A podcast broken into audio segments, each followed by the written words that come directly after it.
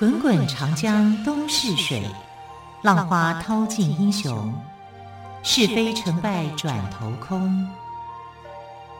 古今多少事，都付笑谈中。陪你说历史，汪培制作主持。欢迎朋友们收听今天的《陪你说历史》节目，我是汪培。同样再次为朋友们邀请到历史专栏作家于远炫老师来到我们节目当中。老师好。主持人好，听众朋友大家好。老师，我们昨天谈到了赵武灵王哦，那么今天是不是来谈一谈赵武灵王之死？因为昨天听老师讲他的死是在他的孩子跟群臣之下而死，哎。对，我们来看赵武灵王啊，他在英年的时间呢，竟然早早就过世，这是一个非常让人家觉得很可惜的事情。他其实像希腊的悲剧人物啊，非常具有这种悲剧情怀啊，然后他也很有现代感，因为我们看到他从赵武灵王变成了赵主父啊，这两个阶段，其实他想要建立的就是双手掌制了。啊，他的儿子呢，呃，虽然是这个君主，但是他负责内政，儿子负责内政。那他呢，呃，这个变成太上皇啊，类似这个太上皇的角色，他就负责军事跟外交，其实就是现在的双手掌制啊。所以他那个时代，两两千多年前，然后推动双手掌制，你看这个想法蛮先进的，非常的先进，对，但失败了。啊，当然，他的改革是成功的，胡服骑射的改革是成功的，是媲美媲美这个商鞅变法的一种。对啊，以七年的时间让赵国变得很强大。对，因为你知道七年之前他还很衰弱，哎、嗯，他还被秦国给打败啊。而且他刚开始推胡服骑射，还被一堆大臣反对。对呀、啊，可是你看到他后来胡服骑射之后成功以后，他是。帮助这个后来的昭襄王继位，对，秦昭襄王就芈月的儿子，对，对，所以可以感觉到这个人是不简单的，而且呃，秦昭襄王也感觉到一双眼睛在恶狠狠的看着他，我这么强大，结果还有一个人比我还更凶狠啊！这个人就是赵武灵王啊，曾经去胡服骑射之后啊，他这个伪装成为呃使节团的成员啊，去看他，一双眼睛盯着他看。你看这个人艺高人胆大啊！可是我们看到赵武灵王为什么他会后来有这样的一个结果啊？其实就是跟他在处理儿子的继位的时候是非常有非常大的一个关联。我们来看他的儿子哦，他的儿子亲生呃都是亲生啦，但是不同妈生的啊。他的呃原配原来是一个韩国的公主。然后这个韩韩国公主嫁给他以后呢，生的这个太子叫做赵章，但是呢，他后来又喜欢了另外一个他梦中情人所生的啊，这个梦中情人呢非常具有传奇性。怎么样的传奇呢？就是武灵王曾经做了一个梦，就是梦见一个美丽的女孩子走在水中，拿着这个琴啊，对他而笑，而且还弹琴。一个走在水中的女子，这样看起来好像花仙子哦。对啊，很浪漫啊，很浪漫，对不对？那为什么觉得他这个要去寻找这个女孩？他就一直在找我梦中的女孩在哪里？因为他的祖先也曾经做过这个梦，然后后来才创立了赵国。那我们知道韩赵魏三家称为叫做三晋啊，因为韩赵魏加起来的这个领土啊，就是当年的晋国。那晋国因为他的王室没有成员了，都被杀光了。都被杀光以后呢，他只能够把权力交给他的这个卿大夫去处理。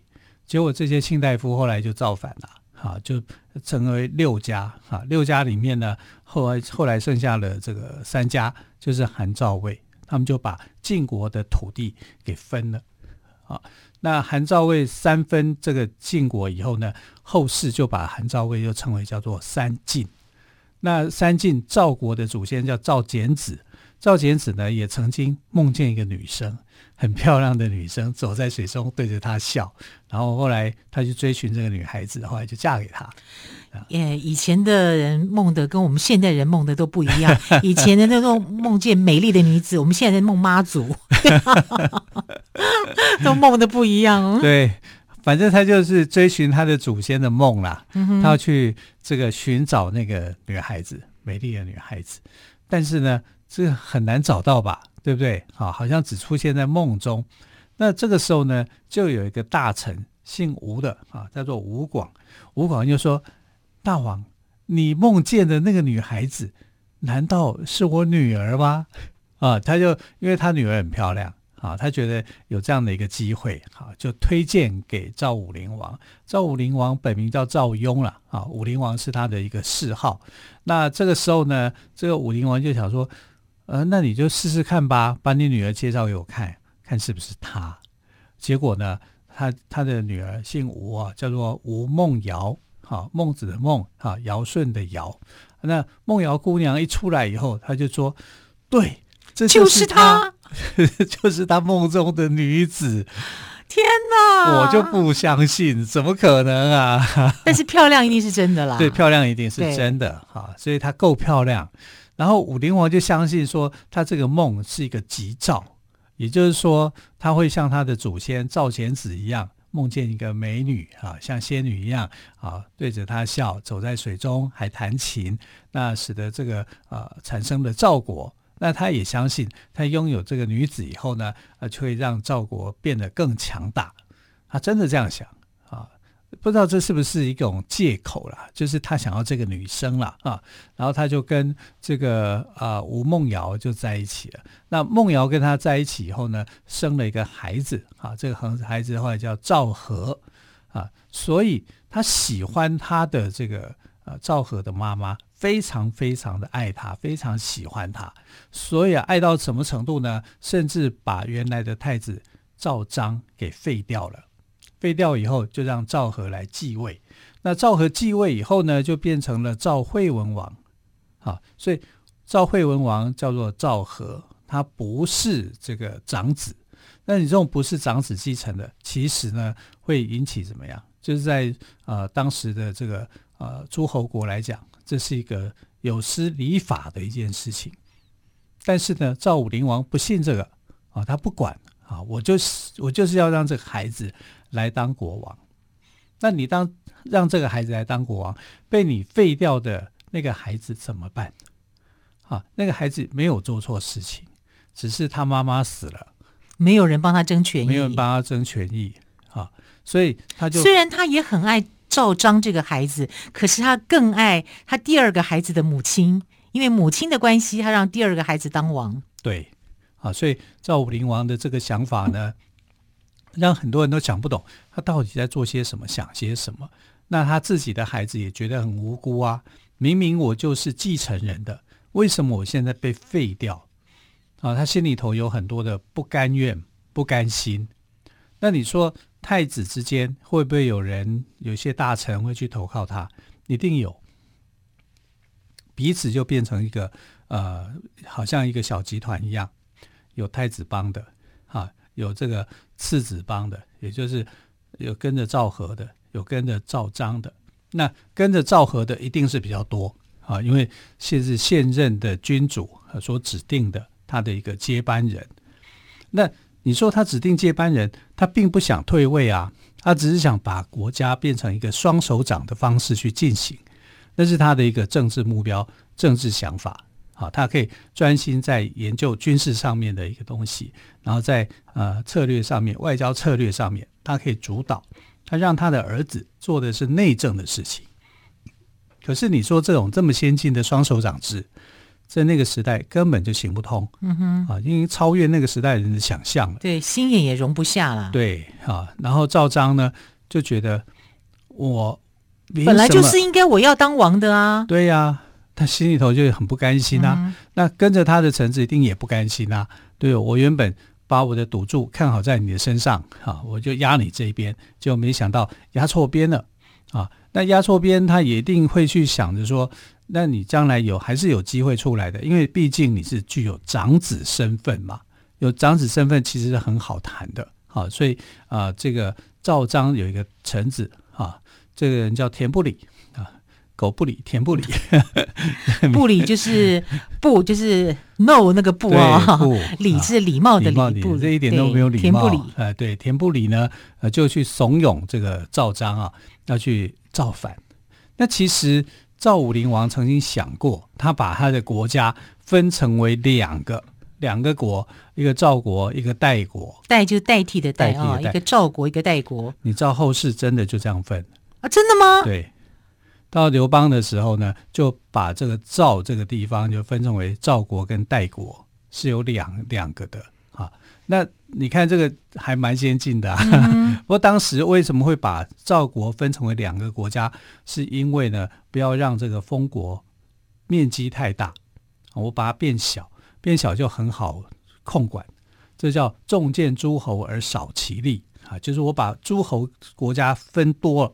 每个大国都分成为几个小国，所以几个小国以后，我就很好去控制你，甚至很好消灭你，把你的封国的封号给拿走啊！因为汉代还是一个呃有郡县有封国，它是并行的那种方式。可是，在诸侯国这个时代，其实是没有的。那没有的，你赵祖父怎么会突然就想说，我把国家分成为两个两国呢？对，这不是很奇怪吗？对啊，就可是他后来也没有把它分成两国，就还是只有一个赵国啊。只是他的想法里面，他曾经你们一边一国，一边各当，这样比较好解决 啊。天真啊，对啊。对老师，我这样听下来，我觉得赵武灵王就是赵祖父。他真是自己给自己找麻烦呢。对呀、啊，因为他太爱那个女生了嘛，所以他爱江山更爱美人。好，老师，我们先休息一下，再请于月轩老师跟我们说哟。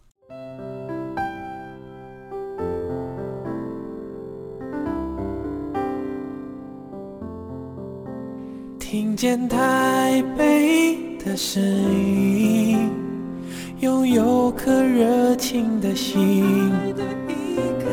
有爱与梦想的电台，台北广播 FM 九三点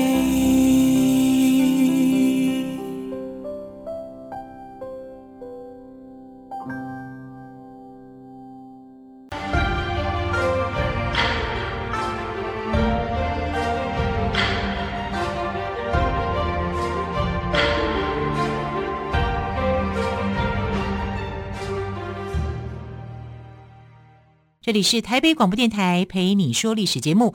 那么，老师刚刚谈到了赵武灵王，因为偏爱他的妃子，所以想把他的政权，就是他的领土分成一边一国。最后有分成吗？没有啊，所以还是赵国是一个完整的赵国。嗯。啊那个代国是后来才有的啊，汉代的时候呢，呃，是有赵国跟代国，啊，是是有的。可是可以，你可以看到他的一个想法，其实还蛮前卫的。就是刚刚老师提到的双手掌制嘛。对，双手掌制是很前卫的。那其实他的这个妃子哦，嫁给他生了儿子赵和以后啊，他也过世了啊，所以其实他立他儿子当次子当呃国王啊，其实有他的私心在的。我觉得他对他的妃子实在是太好啊，非常非常的令人觉得感动了啊！可是也因为这样子，你在这个继承人上面这个问题，你也不是说你对你的长子不好，你对长子也很好，对自己的呃第二个小孩也很好，两个都好。可是为什么你就是在这方面呢那么样的犹豫？好，那么样的这个好像这样两兄弟之间，本来两兄弟感情也很好的。呃，赵原来的太子大他大概十岁，他们本来兄弟之间感情不错，可是为了这个权位之争，就感情就变得差了啊。然后再加上大臣之间的这个利益搅和在一起的时候，他就变样了啊。所以呃，赵章跟着这个田不礼啊，就是田不礼在怂恿他，你是不是要争夺回这个权位啊？就这样鼓励他嘛啊。所以后来他就想说，那我要发动兵变了。啊因为呃，这个赵祖父跟他的儿子赵惠文王是住在一起的，住在沙丘的这个地方。啊，沙丘他们有另外一个行宫，就住在这这个地方，常讨论一些事情干嘛的。那赵章呢，就趁这个时候，就假借这个赵祖父的命令，要去讨伐他的这个弟弟，啊，要把这个赵惠文王给推翻掉。啊，所以他们就杀进了这个沙丘，啊，要去趁这个机会啊。就是把他们的做一个铲灭、铲除了。可是铲除的时候，第一个杀掉的是谁呢？是这个呃赵祖父的中心大臣，叫肥义，肥胖的肥，义气的义。那肥义这个人呢，是一个非常聪明的人，而且他帮助赵武灵王建立了很多的功业。所以呢，赵章这时候做错一件事情，就是杀掉肥义。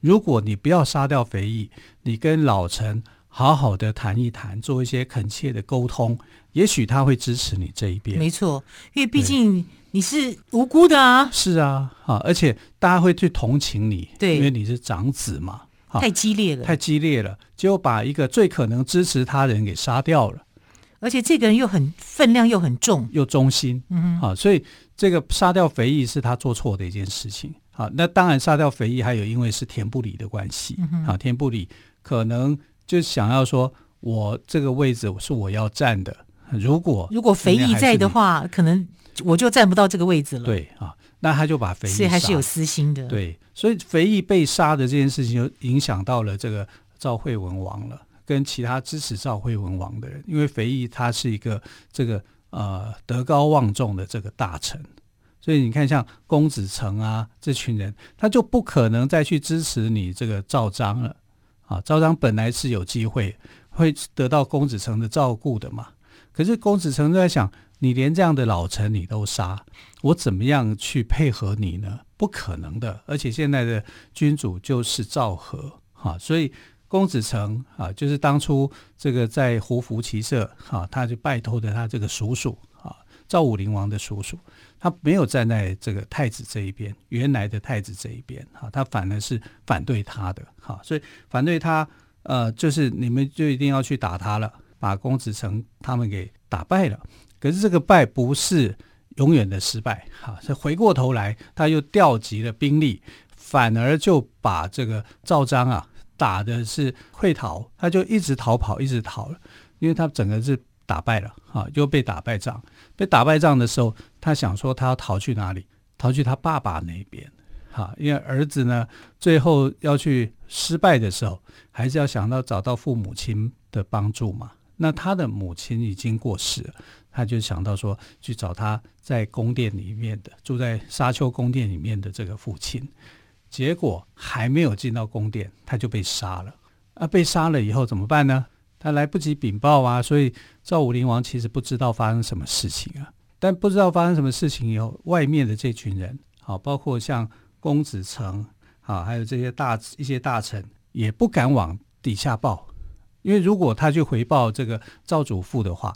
赵祖父如果生气怎么办？因为毕竟他杀掉的是他的长子啊，他又喜欢这个长子，很矛盾啊，对不对？他其实两个孩子都疼啦，对，都喜欢，两个孩子都疼。可是你的父爱怎么会搞成这个样子，对不对？结果他被杀了以后，这个公子成他们反而也不敢往内去报，因为往内去报的话，很可能赵主父生气就会把公子成他们给杀掉，所以怎么办？干脆就派兵把这个沙丘围起来，围起来就是不让他这个断绝他的这个对外的联系关系。这谁做的？是公子成跟赵惠文王。赵惠文王是他的谁？他的儿子哎，第二个儿子。他们就把他的老爸给关在那个宫殿里面，他老爸还不知道发生什么事情，整个被断绝。整个被断绝以后呢，那他怎么办？没东西吃啊，没东西吃，他就自己找东西吃。哎，这是我觉得赵主父很厉害的一个地方。你知道他围困他多久吗？围困他三个月，三个月，三个月都没有给他准备粮食，没有水也没有，他可以粮食也没有，没有水，没有粮食，可以活三个月。他可以活三个月，他就求生本能很强。对，就是看我有什么东西，我就吃什么。嗯、这个吃完了以后怎么办？他就抓飞鸟来吃，抓麻雀吃，所以你知道搞到麻像杨过，杨过在练功的时候 很多麻雀，麻雀啊、老鼠啊，能够吃它都吃。你知道麻雀都不敢飞进来，飞到这里面会被吃掉。嗯、武功太高强了。对，然后就东爬西爬啊，这样子啊，三个月啊。不愧是有练过胡服骑射的人。是他其实是很有求生本领的。对。可是你再有求生本领，没有食物、没有水的时候。也会有弹尽援绝的一天。对啊，所以三个月过后，他终于还是没有东西，哈、啊，他就活活的饿死了。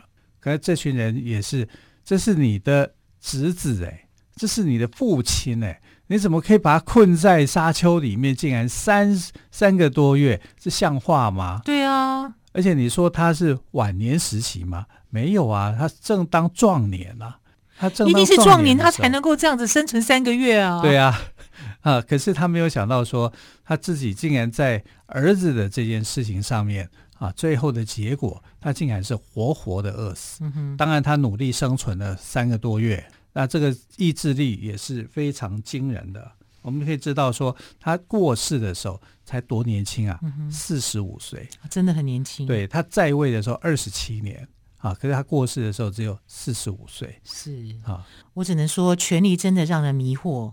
赵武灵王这样的雄主啊，也会有这样的下场。他在处理事情上面实在是太优柔寡断，而且主张太多想法了。你的一定要把事情搞成这样的话，其实到后来。